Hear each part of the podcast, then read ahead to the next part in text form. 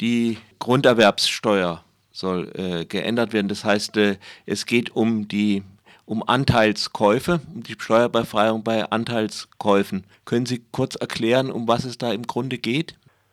Ähm, es ist so, dass ähm, also im landwirtschaftlichen Bereich, wenn jemand ein und auch bei Immobilien ist es so, wenn jemand ein Flurstück kauft, ein Grundstück direkt kauft, dann muss er dafür Grunderwerbsteuer zahlen. Das ist vom Bundesland zu Bundesland unterschiedlich. 5% in Thüringen sind 6,5%, also schon Geld.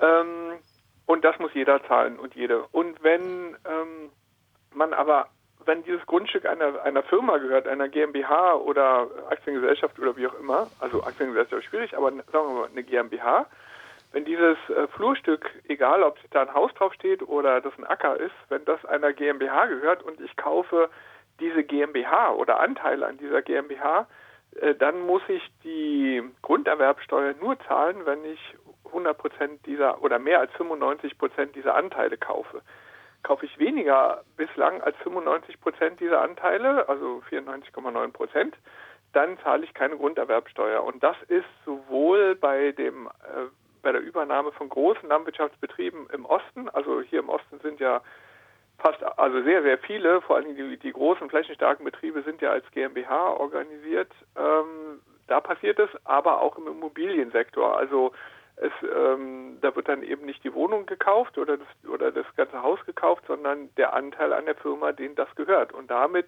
entgehen den Bundesländern in Milliardenhöhe Grunderwerbsteuer, äh, die natürlich zu einer Ungleichbehandlung führen von den Großinvestoren, weil die kleinen, normalen Leute müssen das halt zahlen, weil die einfach nicht mhm. die ganze Firma gleich kaufen. Und die Großen sparen das halt und können damit natürlich dann gleich noch weiter einkaufen. Und das ist eine Sache, die überhaupt gar nicht geht, die wir schon seit langem kritisieren.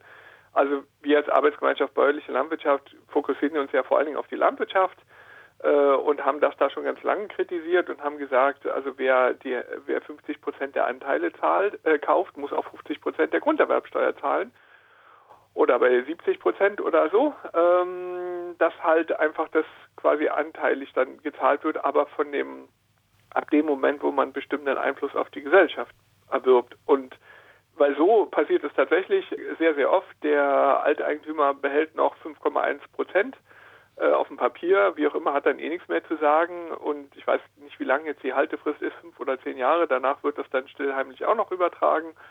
Und fertig ist die Laube, muss man gar nichts zahlen.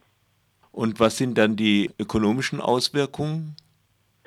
Also in der Landwirtschaft ist es ganz klar so, dass die Investoren äh, natürlich große Betriebe kaufen und die halt kaufen, um Geld also anzulegen. Sie, für geldliche Reserven kriegt man ja im Moment gar nichts oder muss sogar noch Verwahrzinsen zahlen. Das heißt, die Flucht in sichere Werte, und das ist nun mal Grund und Boden, weil der nicht vermehrbar ist, ähm, ist halt sehr, sehr stark. So, also das ist das eine. Und das andere, sie wollen dann dann natürlich auch Geld verdienen ähm, und betreiben dann halt Landwirtschaft weiter und zwar eine gewinnoptimierte Landwirtschaft. Also sprich, alles, was Geld bringt, wird gemacht und äh, alles, was äh, momentan kein Geld bringt, natürlich nicht.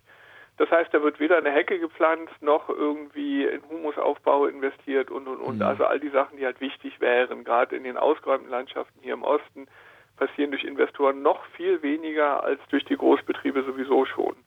Und das ist halt ein Riesenproblem. Und äh, dadurch werden halt bäuerliche Betriebe massiv an den Rand gedrängt. Das ist auch äh, bei Ihnen da unten noch nicht so das Problem, aber es gibt ja auch im Allgäu so einen äh, Milchviehbetrieb, der 1000 Milchkühe, einen Stall gebaut hat für 1000 Milchkühe. Also sprich, auch da ist die Tendenz da, ähm, immer mehr Flächen zusammenzupachten und auch zusammen zu kaufen und größere Betriebe zu bilden. Und das sind nicht die, die was für die Biodiversität tun. Das sind die bäuerlichen Betriebe, die in kleinen Strukturen arbeiten, ihre ähm, also auch auf Generationensicht arbeiten, weil sie wissen, dass sie ihre Flächen an die nächste Generation und die übernächste und so weiter weitergeben wollen und eben nicht nur, dass darauf ankommt, jetzt möglichst viel Profit zu machen. Und ich nehme an, die äh, Ministerin Klöckner kämpft natürlich wie eine Löwin für die Interessen der kleinen bäuerlichen Betriebe. Ja, wie immer. Das ist ja das, was ihre Amtszeit auszeichnet. Wir wollten ja auch schon Orden dafür überreichen. Naja, sie tönt halt immer, dass äh, diese Anteilsverkäufe reguliert werden müssen.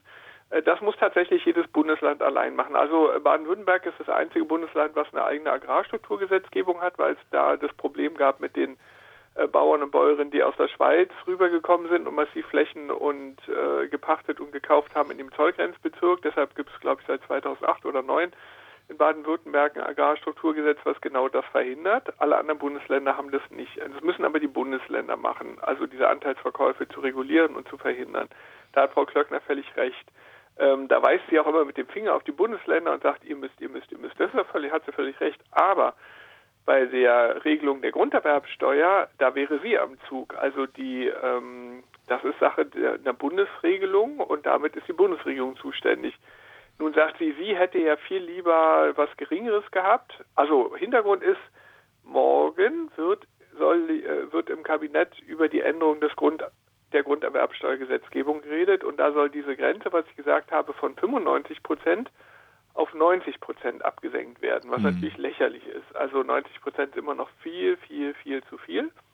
Die Immobilien, äh, ich habe gerade gestern mit einem telefoniert und der meinte ja, der Immobiliensektor hat sich da schon lange darauf eingestellt. Die haben halt jetzt ihre Erwerbsmodelle von 94,9 auf 89,9 äh, runtergeschraubt. Das ist für die überhaupt kein Problem. Da lächeln die drüber. Also es wird keine Wirksamkeit entfalten. Deshalb machen sie es ja auch, weil es eben keinem wehtut. Aber sie sagen können, sie haben ja was gemacht. Und Frau Klöckner wollte das auf 75 Prozent absenken, was immer noch viel, viel zu hoch ist. So. Und dann ist natürlich klar, wenn ich mit 75 Prozent ins Rennen gehe und die anderen gar nicht machen wollen, dann landet man am Ende bei 90.